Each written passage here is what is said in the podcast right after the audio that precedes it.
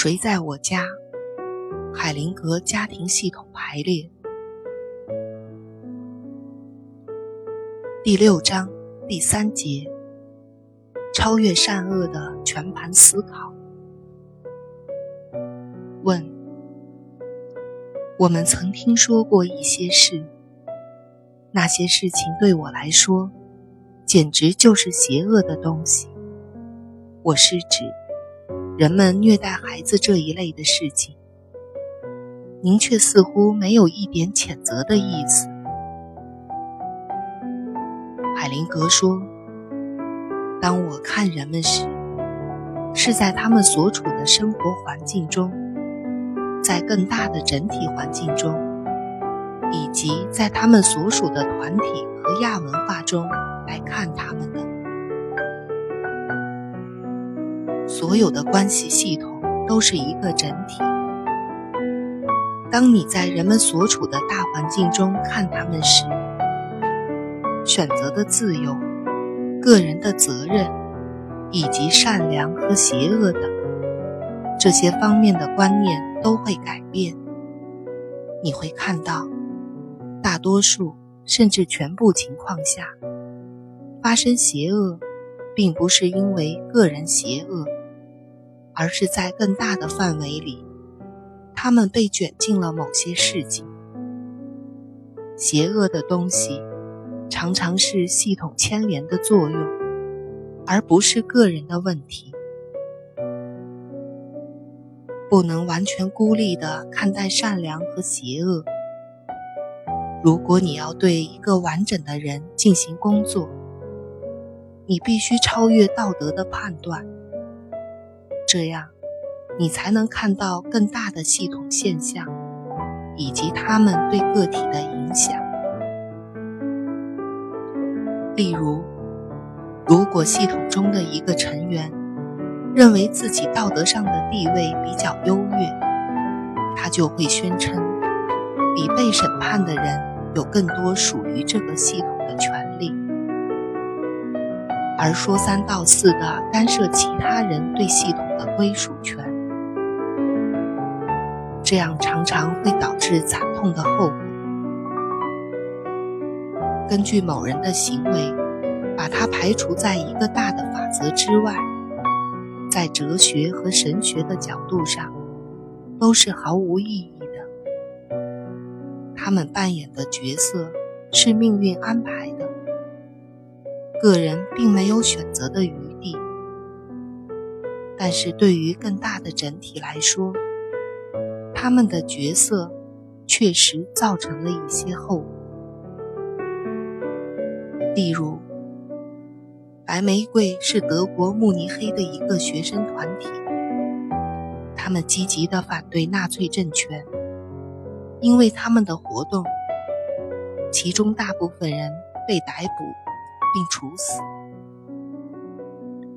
白玫瑰是一个组织非常严密的团体，但是却不同于当时的主流。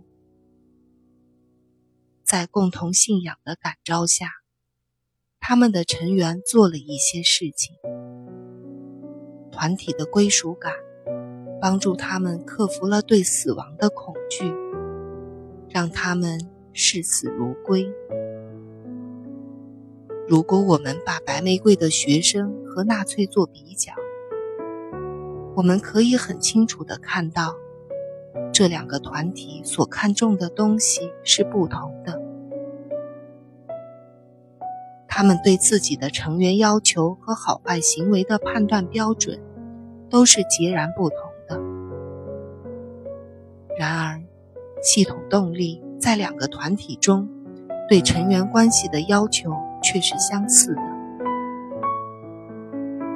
你像其他人一样干，你就属于这个团体；如果你不干，就要被开除。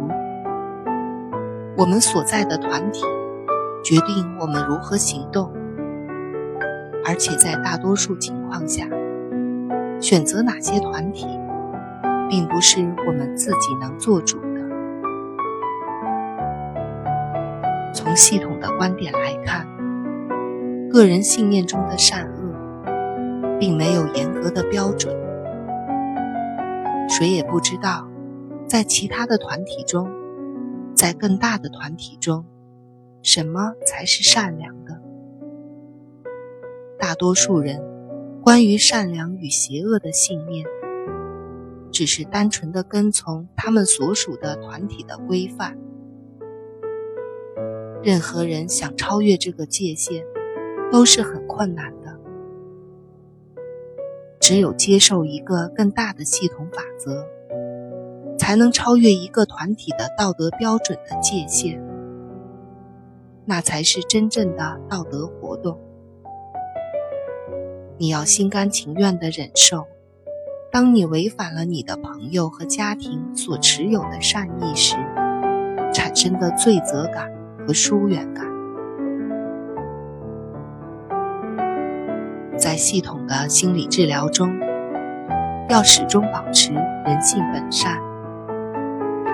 人们当受到牵连时才会做坏事这样的立场，要避免笼统的道德判断，那样你才能够清醒的去看他们，努力去了解他们如何被牵连，明白需要做些什么才能化解。因为没有让自己在道德方面高高在上，所以，在治疗的时候，你能注意到他们对你的影响。这样，每个人之间保持着平等和尊严。